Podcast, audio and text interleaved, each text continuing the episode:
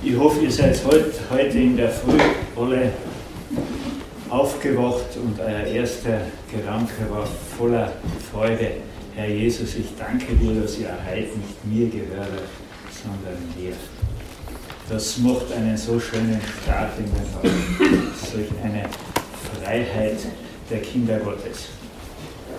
Das ist ja etwas, was äh, uns beschäftigt, Freiheit. Gestern haben wir davon gehört, von der Freiheit, die darin besteht, frei zu werden von diesem Drehen um mich selber, frei zu werden äh, von diesem Egoismus, in den ich einfach eine Gefangenschaft erlebe und in die Gemeinschaft zurückzufinden mit dem dreieinigen Gott und damit auch in die Gemeinschaft mit anderen äh, Menschen rund um mich herum.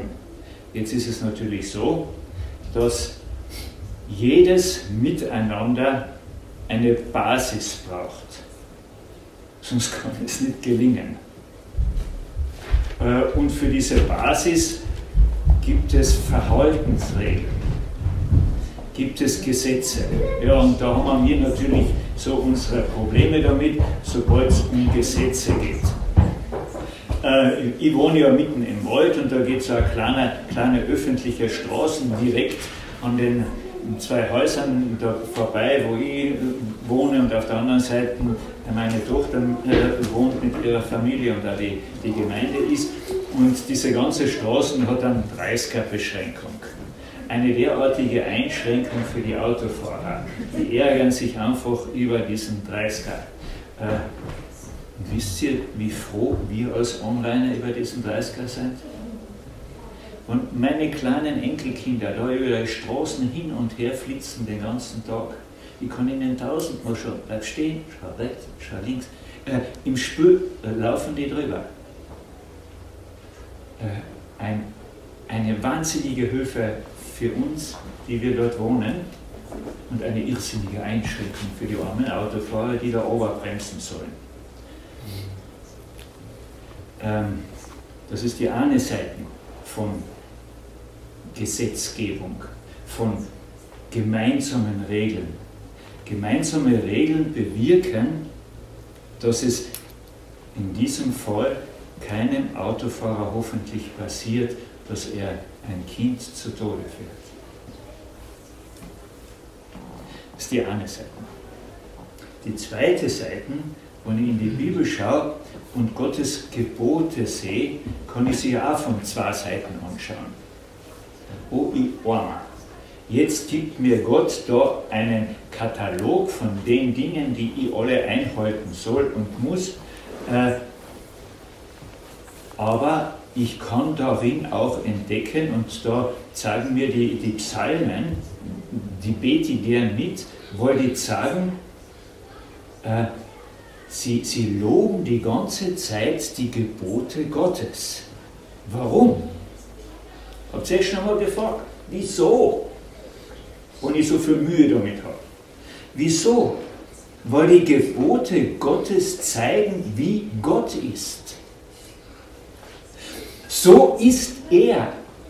Das ist der Lebensraum, in dem Gott lebt.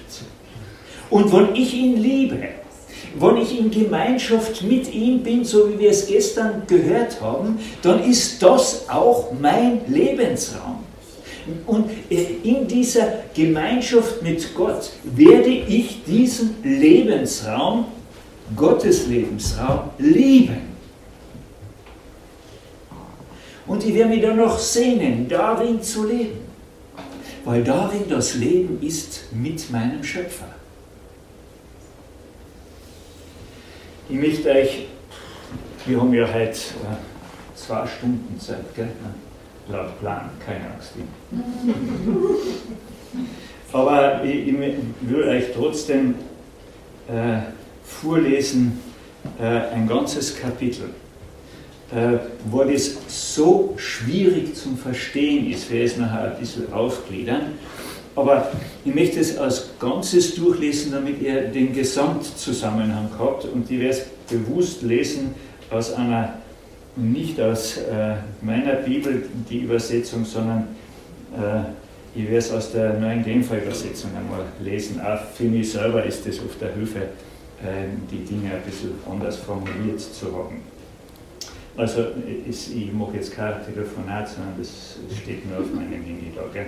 Und ihr wisst ja, ihr müsst auch nicht vergessen, dann hinten noch eure Handys wieder auf laut zu schalten, was sie ja jetzt alle auf leise sind.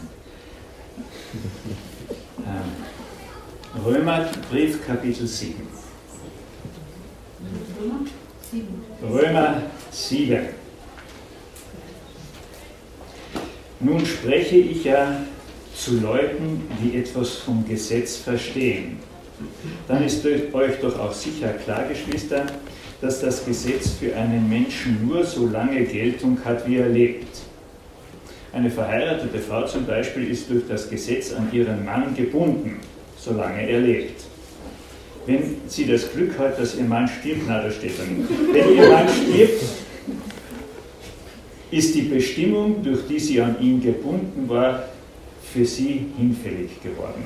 Folglich wird sie, wenn sie sich zu Lebzeiten ihres Mannes mit einem anderen Mann einlässt, als Ehebrecherin angesehen. Stirbt ihr Mann jedoch, dann ist sie nicht mehr durch das Gesetz gebunden, sie ist freigestellt, einen anderen Mann zu heiraten. Sie wird deswegen nicht zur Ehebrecherin. Auch bei euch ist das so, Geschwister. Indem Christus für euch starb, wurde an seinem Leib das Urteil vollzogen, das sich aufgrund des Gesetzes gegen euch richtete.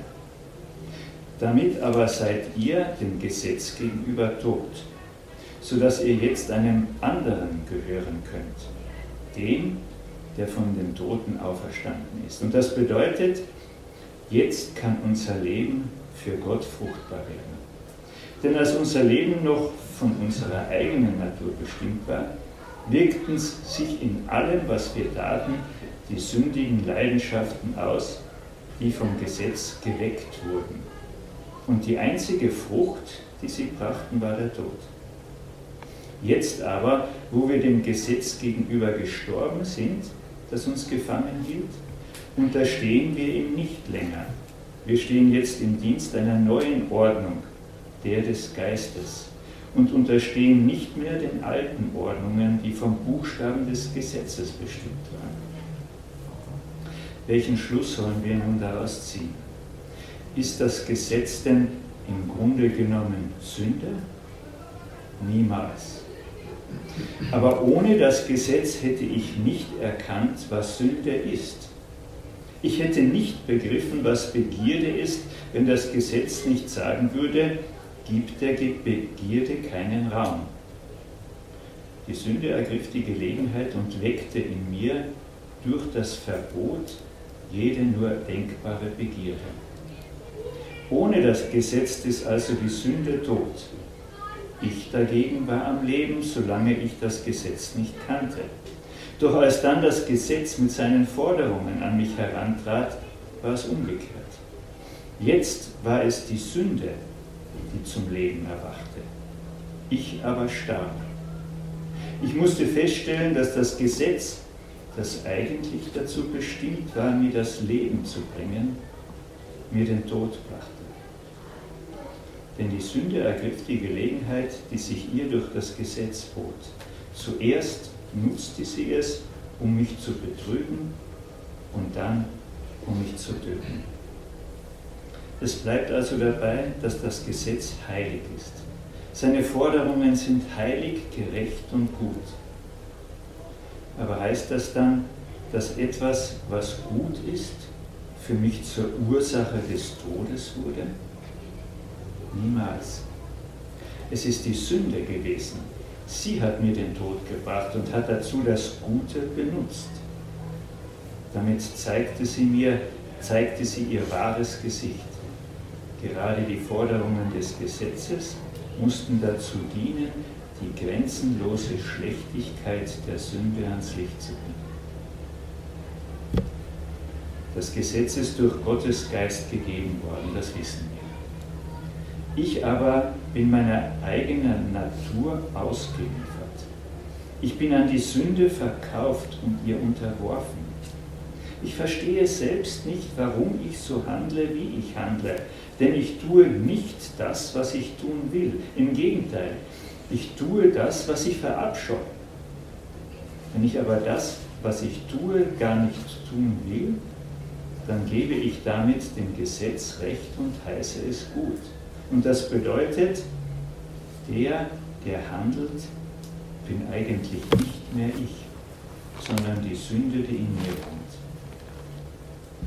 Ich weiß ja, dass in mir, das heißt in meiner eigenen Natur, nichts Gutes wohnt. Obwohl es mir nicht am Wollen fehlt, bringe ich es nicht zustande, das Richtige zu tun. Ich tue nicht das Gute, das ich tun will, sondern das Böse, das ich nicht tun will. Wenn ich aber das, was ich tue, gar nicht tun will, dann handle nicht mehr ich selbst, sondern die Sünde, die in mir wohnt. Ich stelle also folgende Gesetzmäßigkeit bei mir fest. So sehr ich das Richtige tun will, was bei mir zustande kommt, ist das Böse. Zwar stimme ich meiner inneren Überzeugung nach dem Gesetz Gottes mit Freude zu, doch in meinem Handeln sehe ich ein anderes Gesetz am Werk. Es steht im Kampf mit dem Gesetz, dass ich innerlich zustimme, dem ich innerlich zustimme, und macht mich zu seinem Gefangenen. Darum stehe ich nun unter dem Gesetz der Sünde und mein Handeln wird von diesem Gesetz bestimmt. Ich unglücklicher Mensch. Mein ganzes Dasein ist dem Tod verfallen.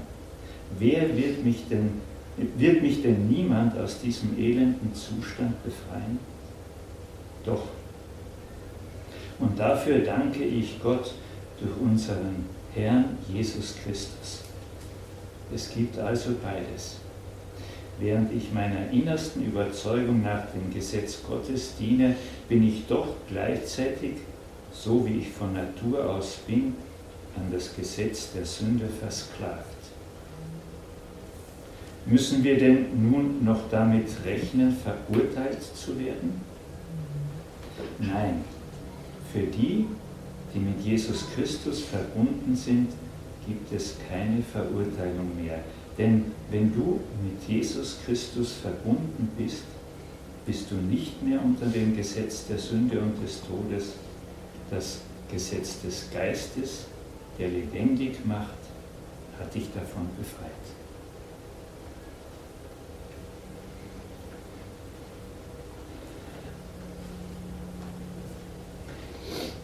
Das kommt in der Übersetzung nicht so raus, aber immer wieder redet die Bibel von diesem Zustand, dass ich, ich in Christus bin. Und auf der anderen Seite, dass Christus in mir ist. Äh, und das ist, äh, wenn du das bedenkst, eine doppelte, eine doppelte Zusage Gottes. Wenn ich in Christus bin, dann ist das mein Ort der Sicherheit. Ich bin geborgen im Sohn Gottes. Ich bin in ihm drinnen. Ein Ort der Sicherheit. Und wenn Christus in mir ist, dann ist Christus mit der Auferstehungskraft Gottes in mir. Das ist meine Kraftquelle. Ein Ort der Sicherheit und eine Beziehung der Kraft. Und das äh, ist noch einmal in anderen Worten ausgedrückt, diese Verbindung, ich mit dem dreieinigen Gott in einer ganz engen Lebensgemeinschaft. Äh, noch einmal, die Voraussetzung für ein äh, gelungenes, frohmachendes Leben in Gemeinschaft mit Gott und ein gelungenes, frohmachendes Leben und freies Leben in Gemeinschaft mit anderen hat als Grundlage eine gemeinsame Basis. Gute Regeln, in denen wir leben. Und Gottes Wort sagt uns da in, im Römer Kapitel 7 etwas, was wir einfach ganz, ganz, ganz schwer glauben können. Nämlich, auch wir als Christen, dass wir nicht in der Lage sind, nach Gottes guten Lebensregeln zu leben, auch dann, wenn wir das von ganzem Herzen wollen. Und das geht uns ganz schwer ein. Das gute Gesetz Gottes bringt uns den Tod. Das ist das Erste, was da im Römerbrief äh, steht. Heißt das nun, dass das Gesetz Gottes Sünde ist? Weil es mir den Tod bringt? Keineswegs. Jedoch habe ich die Sünde nur durch das Gesetz erkannt. Ich hätte ja von der Begierde gar nichts gewusst, wenn ich das Gesetz gesagt hätte, du sollst nicht begehren. Ich lebte einst ohne das Gesetz, aber dann kam das Gebot und plötzlich wurde die Sünde in mir lebendig, die Rebellion. Ich dagegen, ich starb und musste erfahren, dass dieses Gebot, das ist ein wahnsinniger Satz, ich musste erfahren, dass dieses Gebot, das zum Leben führen sollte, den Tod bringt. Das Gebot, das mir das Leben bringen sollte, weil es ist die, die Lebensordnung Gottes, wo er drin lebt. So ist Gott. Und jetzt möchte ich darin leben, aber ich schaffe es nicht und deshalb bringt mir das, was eigentlich das Leben bringt, mir den Tod. Was da der Bibelabschnitt sagt, ist einmal, dass ohne Gesetz es keine Sünde gibt. Das ist ganz klar. Wenn es kein Gesetz gibt, gibt es auch keine Gesetzesübertretung oder? Und bei mir kein 30 steht auf der Straße und da blättert einer durch mit 100, dann hat er das Gebot nicht übertreten.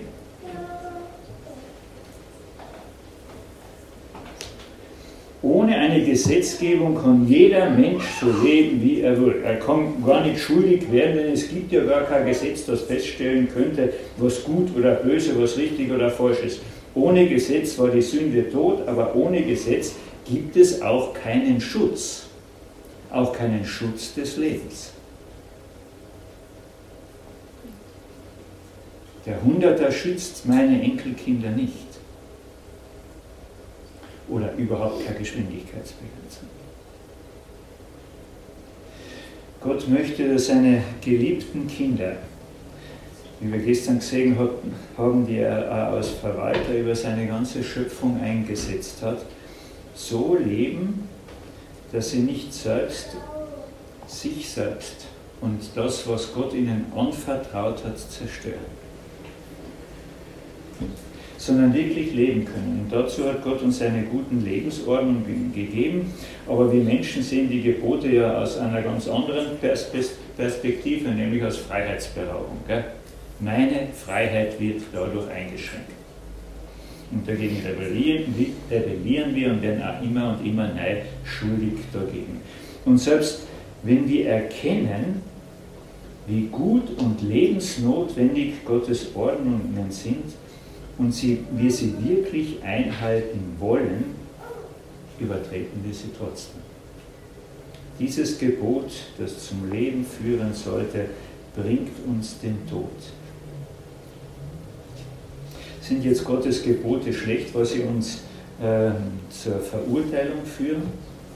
Das Gesetz ist heilig, das Gebot ist heilig, gerecht und Gott hat mir dann das Gute, den Tod gebracht. Keineswegs, sondern die Sünde verursachte, damit sie als Sünde offenbar würde, durch das Gute meinen Tod. Äh, es ist äh, für uns total ähm, schwierig, das irgendwo einzukriegen. Aber stellt euch einmal vor, es gäbe auch in unserem Land keine gültige Gesetzgebung. Das wäre Anarchie. Dann würde äh, ungestraft das Recht des Stärkeren gelten. Wer stärker ist, der setzt sich durch und hat Recht. Und das bedeutet, der Schwache kommt grundsätzlich unter die Räder. Erst Gottes Gesetz ermöglicht das Leben in Gemeinschaft miteinander. Mit ihm und auch Gemeinschaft untereinander. Das ist ja unser Thema.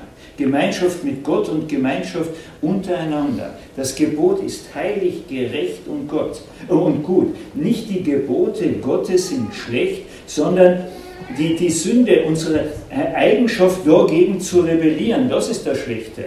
Die Sünde war schon immer da in mir als eine, eine Grundeigenschaft und sie wird das Gesetz, das ich übertrete, erst dadurch für mich bewusst, eben, dass es ein Gesetz überhaupt gibt. Jetzt war meine große Frage, die ich mir immer wieder gestellt habe in meinem Leben, wenn ich mich selbst angeschaut habe und so verzweifelt war über das, was ich nicht einhalten kann. Ich muss euch sagen, ich habe viele Jahre die Bibel gelesen und auch als, als gläubiger Christ, nachdem mir Jesus mein Leben geschenkt hat und habe ihm immer wieder gebeten, Herr Jesus, zeig mir durch dein Wort, durch dein Wort, was du in meinem Leben verändert haben möchtest. Und Gott hat mir vieles, vieles aufgezeigt, immer mehr. Und wisst ihr, was die, die, das Resultat davon war? Dass ich völlig resigniert bin. Ich wollte das, was Gott mir aufzeigt, wirklich umsetzen. Ich habe es einfach nicht geschafft. Und das hat zu einer äh, Verzweiflung, zu einer inneren Resignation in meinem Leben geführt.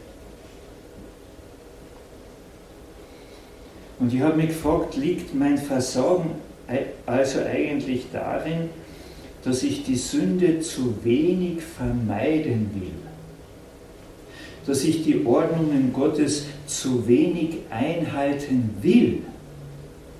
Wenn ich das Richtige und das Gute, was ich aus dem Wort Gottes sehe und erkenne, nur mehr wollte,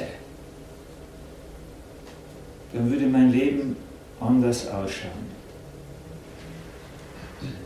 bin so froh, dass der Apostel Paulus uns da ganz ehrlich an seinem eigenen Leben teilhaben lässt und seine Erfahrungen da in diesem Brief den Lesern in äh, Rom und auch uns weitergibt.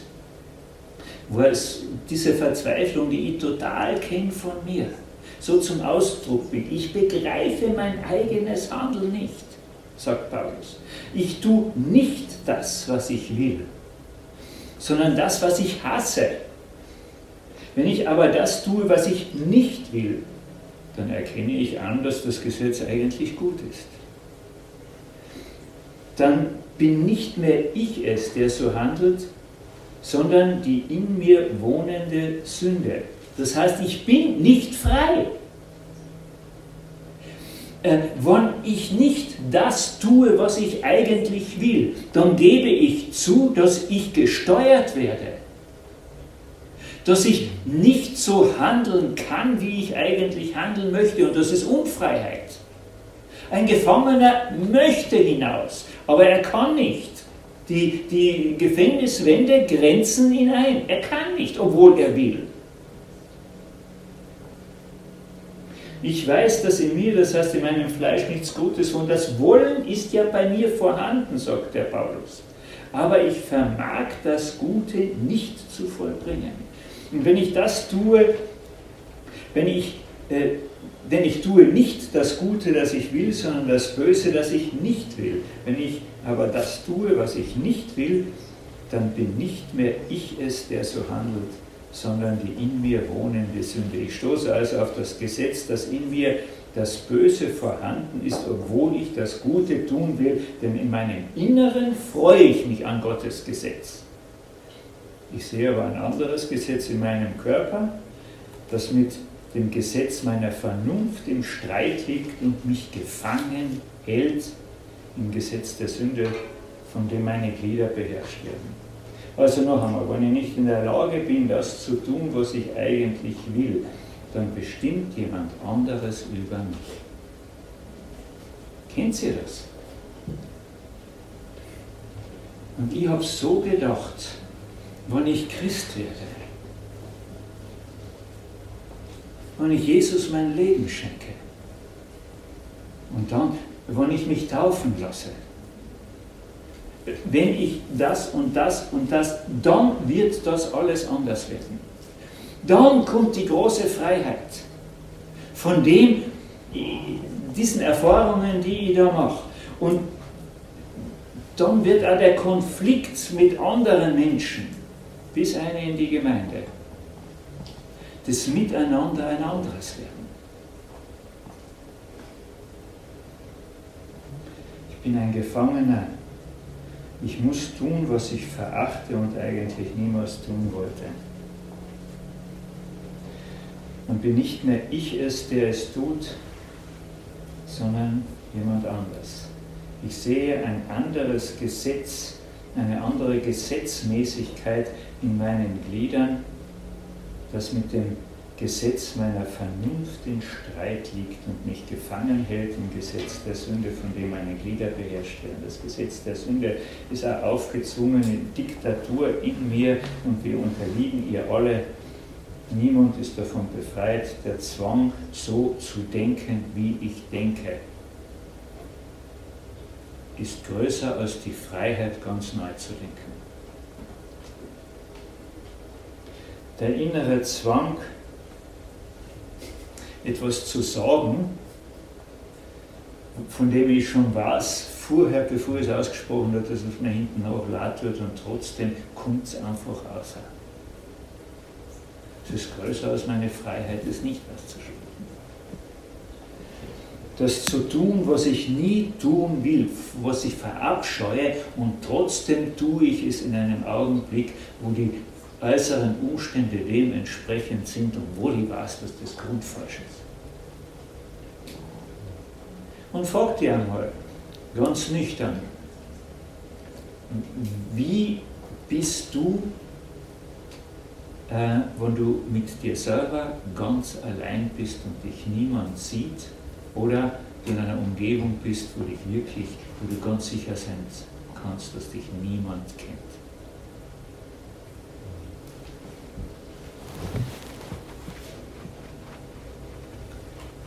Also hier steht in, Bibel, in der Bibel etwas, was in krassen Widerspruch steht zu dem, was wir Menschen alle glauben und uns auch gegenseitig ständig an den Kopf werfen.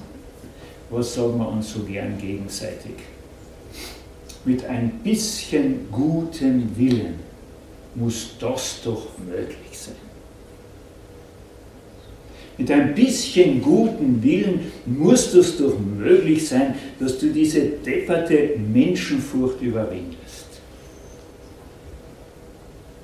Und so hat der Petrus auch gedacht, ich bin mit dir bereit, in den Tod zu gehen, hat der Jesus gesagt. Und kurze Zeit später geht irgendeine unbekannte Magd nicht äh, der hohe Priester. Eine unbekannte Magd an ihm vorbei und sagt, du warst da auch. Und er sagt, hm, was, was glaubst du eigentlich? Menschenfurcht. Mit ein bisschen guten Willen muss es doch möglich sein, diese uralten Geschichten endlich zu begraben und zu vergessen. Nicht nur vergeben, sondern vergessen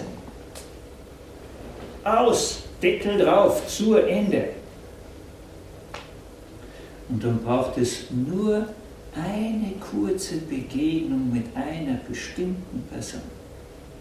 Dann braucht es nur ein kurzes, nebenher gesagtes Wort und alles steht wieder auf, was uns gerade erst vor drei Minuten passiert wäre. Mit einem bisschen guten Willen muss das doch anders werden, oder? Wir sagen uns gegenseitig so gern, wenn du dich nur ein bisschen zusammenreißen würdest. Gell? Habt ihr das eurer Kinder auch schon gesagt? Wenn du dich dann ein bisschen zusammenreißen würdest, dann würde dein Alltag ganz anders ausschauen. Wenn du ein bisschen zusammenreißen würdest, dann würdest du nicht bei jeder Kleinigkeit so explodieren, und in deiner Explosion ständig andere verletzen. Reiß die zusammen. Wer wirklich will, der kann auch. Stimmt das wirklich? Das Wort Gottes sagt uns da, dass das nicht wahr ist.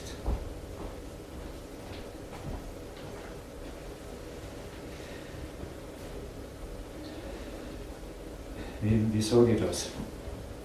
Ähm, es gibt eine Gesetzmäßigkeit, die wir nicht überschreiten können.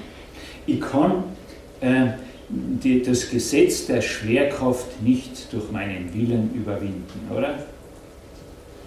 Also ähm, reiß dir mal zusammen und dann kannst du das Gesetz der Schwerkraft überwinden, dann schwebst du nur mal über die Welt.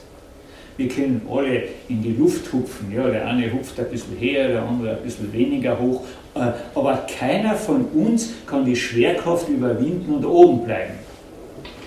Hast du schon mal probiert? Aufhupfen und oben bleiben. Das ist eine Gesetzmäßigkeit. Es zieht uns nach unten. Und im Grunde genommen sind wir in dem Fall ja ganz froh, dass das so ist und wir nicht in der Gegend umschweben. Aber wir können mit unserem Wollen die das Gesetz der Schwerkraft nicht überwinden. Und Gottes Wort sagt uns hier, dass jeder Appell an unseren guten Willen sinnlos ist. Wir sind beherrscht und unfrei, wir sind von der Sünde beherrscht, wir sind nicht so frei zu handeln, wie wir wollen. Auch wenn wir etwas für gut und richtig erkannt haben, sind wir oft nicht in der Lage, es zumindest dauerhaft zu tun. Punktuell manchmal, ah, ich habe es geschafft und am nächsten Augenblick liege ich wieder auf der Nase, genau in dem gleichen Punkt.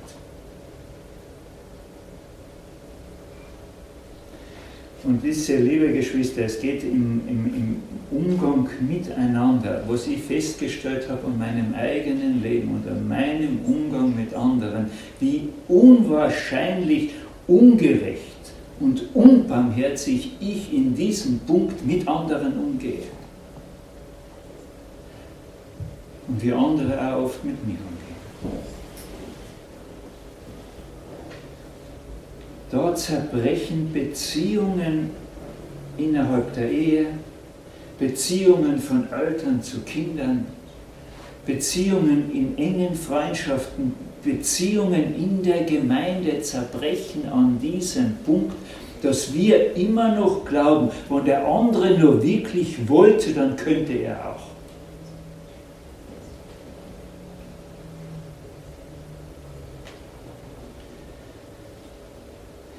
Also das ist wirklich zum Verzweifeln, auch im Umgang miteinander.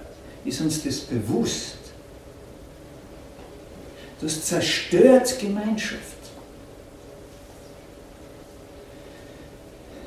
Wir denken immer, dass das Einhalten von Gottes guten Lebensordnungen nur davon abhängt, ob einer das will oder nicht will. Und die Schlussfolgerung ist immer die, wenn jemand nicht nach Gottes guten Ordnungen lebt, dass wir davon ausgehen, dass er oder sie das dann auch nicht will.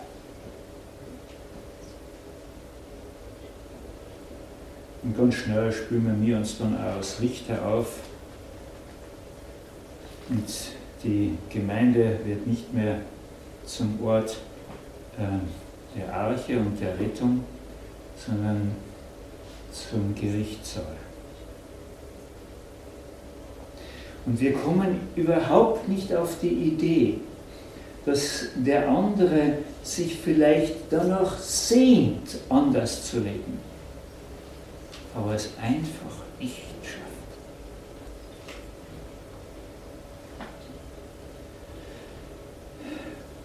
Und dann zerbricht jede Gemeinschaft drüber. Und da in Bezug auf uns selber denkt man ja genauso. Wenn wir gesündigt haben, dann ist es immer unsere Schuld, weil wir die Sünde nicht richtig vermeiden wollten. Hätte sie nur wirklich wollen, dann wäre es anders gewesen. Wir haben versagt, weil wir zu wenig ernsthaft Gottes Willen tun wollten. Und was natürlich wahnsinnig peinlich ist, so einen schwachen Willen zu haben, wenn wir natürlich alles dran setzen, dass das auch keiner merkt und keiner erfährt und dass das unter den Tisch gekehrt wird, unser Versorgen und unsere Schuld und wir verstecken es so sorgfältig. Viel Kraft geht drauf, das zu verstecken, wo unser Versorgen so, so offensichtlich geworden ist. Die Bibel sagt uns da etwas ganz, ganz Wichtiges, dass nicht unser Wollen das Problem ist, sondern unser fehlendes Können. Das sagt der Apostel Paulus von sich selbst. Das Wollen ist ja vorhanden bei mir. Aber es fehlt mir schlicht und einfach das Können.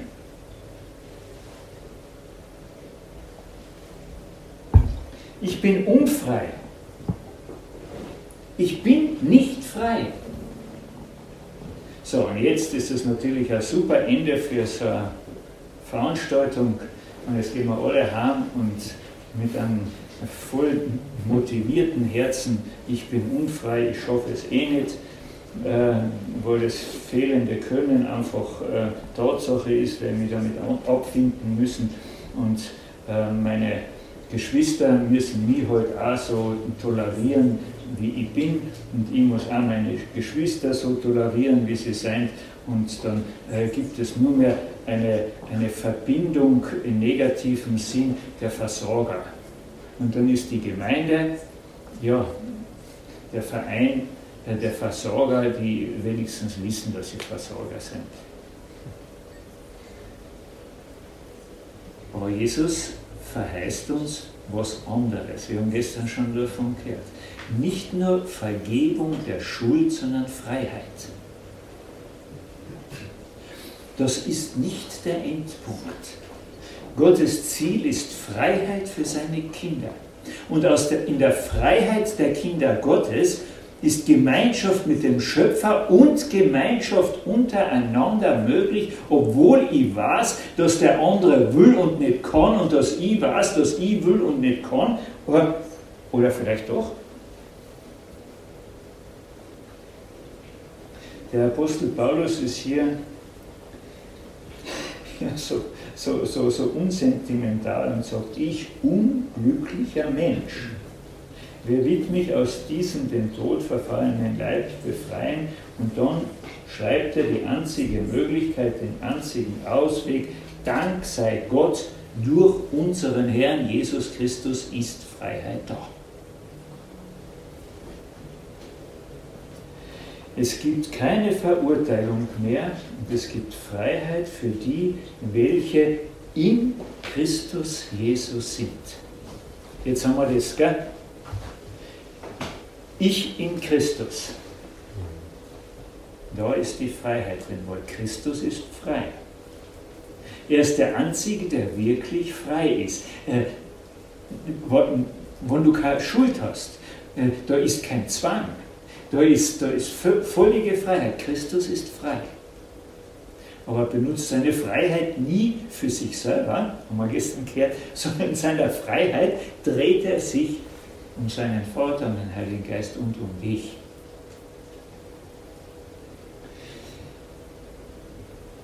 Denn das Gesetz des Geistes und des Lebens in Jesus Christus hat dich frei gemacht vom Gesetz der Sünde und des Todes.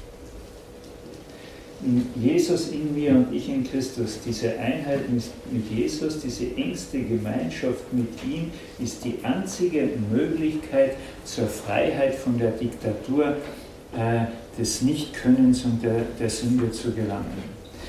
Äh, wie sagt äh, der Paulus ein Kapitel zwei Kapitel später in Römer 9, habe ich mir eh aufgeschrieben, Römer 9, Vers 16, so liegt es nun nicht an jemandes Wollen oder Laufen, sondern an Gottes Erbarmen. Oder eine andere Übersetzung sagt, also kommt es nicht auf das Wollen und Streben des Menschen an, sondern auf das Erbarmen Gottes.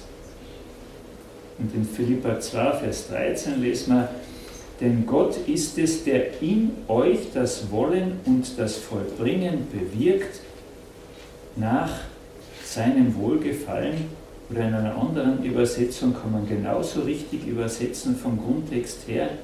Denn Gott ist es, der in euch das Wollen und das Vollbringen wirkt über euren guten Willen hinaus. Über euren guten Willen hinaus. Ich liebe diese Übersetzung, weil sie korrekt ist.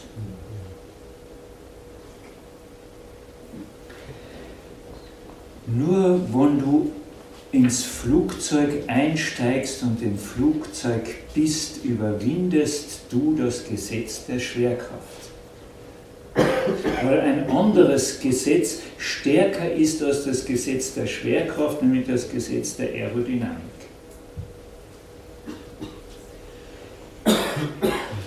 Durch deinen Willen wirst du das Gesetz der Schwerkraft niemals überwinden. Das ist einfach zu stark. Aber wenn du ins Flugzeug einsteigst und dich mitnehmen lässt, überwindest du die unüberwindbare Kraft der Schwerkraft durch das neue Gesetz der Aerodynamik. Das Gesetz der Sünde in mir ist stärker als meine Willenskraft. Nur wenn ich in Jesus bin, wie in einem Flugzeug, gilt das neue Gesetz der Freiheit. Freiheit durch Vertrauen in Jesus, nicht durch das Vertrauen in meinen guten Willen. Freiheit durch Abhängigkeit von Jesus. Jesus nimmt seine Kinder mit hinein in sein Leben. Wisst ihr, das ist eine andere Dimension. Ich nehme Jesus auf in mein Leben. Wir sagen das tausendmal. Und ich habe Jesus aufgenommen in mein Leben. Gut. Und jetzt ist Jesus in meinem äh, Leben und jetzt äh, bin ich sozusagen das Boot und Jesus darf in meinem Boot mit drin sitzen. Ha, wunderbar, gell? Und ich steuere mit meinem Boot über den See drüber und Jesus ist der Passagier, der mitfahren darf. Es ist nicht so. Die Wirklichkeit, die, wo Freiheit drinnen liegt, ist umgekehrt. Jesus nimmt mich hinein in sein Leben. Sein Leben in, in Vollkommenheit, in Freiheit, in den Ordnungen Gottes. Äh, und wenn Jesus mich hineinnimmt in sein Leben, dann ist die Beziehung zum Vater eine total heile, unbelastete. Nichts hindert mich mehr. Dann ist meine Beziehung zu meinen Geschwistern eine völlig neue, weil Jesus mich in sein Leben hineingenommen hat.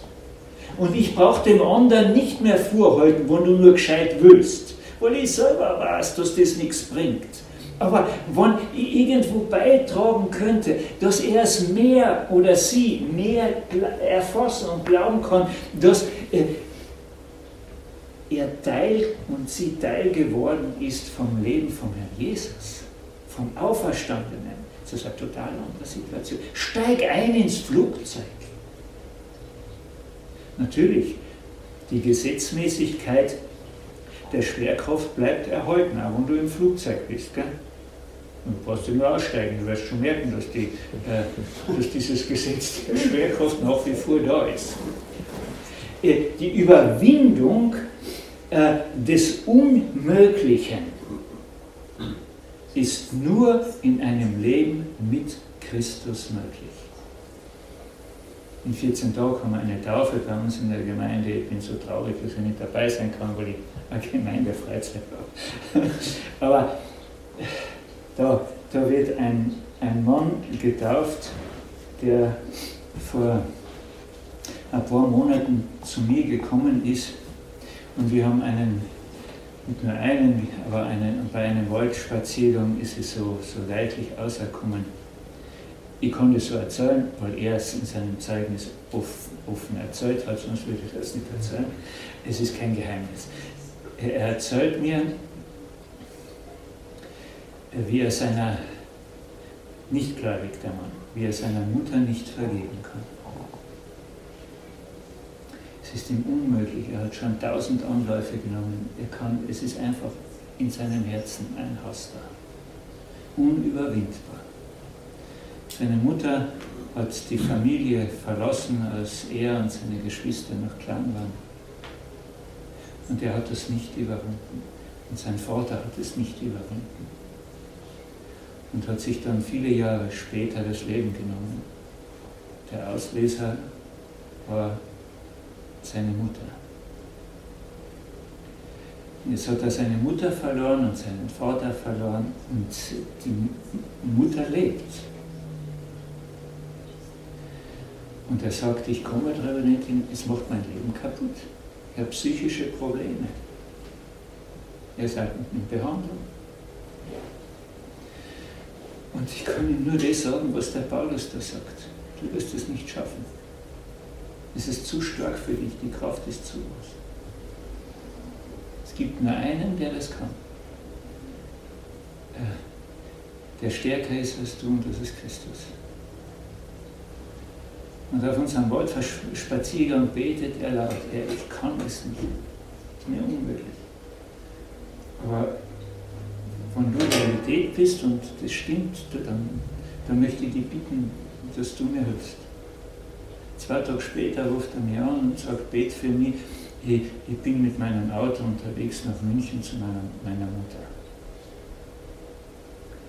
Und obwohl die Umstände dort bei der Mutter alles andere als ideal sind, die Mutter ist nicht allein, die Schwester ist auch noch da und eigentlich, und er, er schafft es, das auszusprechen vor seiner Mutter, äh, äh, dass er ihr vergibt und das ist jetzt etliche Zeit her eine völlig neue Beziehung zu seiner Mutter entsteht. Völlig neu. Und er kommt heim zu mir und erzählt mir das und ist völlig aus dem Heißel und sagt, ich habe etwas getan, wozu ich nicht fähig bin. Und das hat ihn so überwältigt, weil er gewusst hat, ich habe etwas getan, wozu ich nicht fähig bin. Das hat jemand anderes getan, dass er sein Leben Jesus schenkt.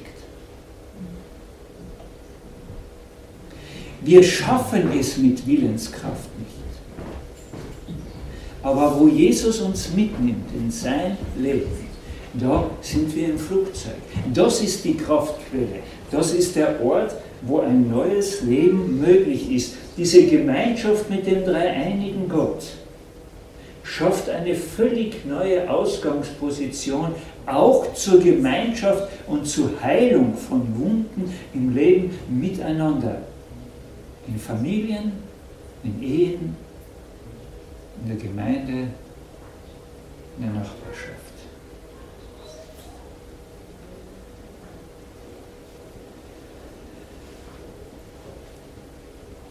Weil ihr mit Jesus zusammen gestorben seid, darum seid ihr kein Besitz mehr des Sklavenhalters Sünde und des alten Gesetzes. Da ist kein Recht mehr auf euch, ihr gehört ja Jesus. Und deshalb ist es so schön, jeden Tag beginnen zu dürfen. Ich danke dir, Herr, dass ich nicht mehr selber gehöre, sondern dir. Weil ihr mit Jesus auferstanden seid, darum nimmt er euch mit hinein in sein Leben. Ihr vertraut Jesus, ihr liebt ihn, ihr bleibt in Jesus und Jesus nimmt euch hinein in sein Leben. Er ist das Flugzeug, indem ihr das Gesetz der Schwerkraft, das Gesetz der Sünde überwinden könnt. Gemeinschaft mit Jesus bedeutet immer Leben. Ich weiß, ihr seid zwar immer noch im Fleisch, genauso wie ich. Euer Egoismus und eure Lieblosigkeit sind immer noch da auch nach eurer Bekehrung und Taufe und auch noch nach dieser Predigt, ich weiß das. Äh, darum werdet ihr in Zukunft stolpern und fallen, aber ich sage euch zu, ihr fallt nicht aus dem Flugzeug raus.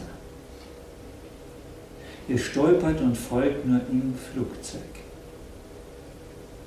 Deshalb dürft ihr wieder aufstehen und weitergehen und äh,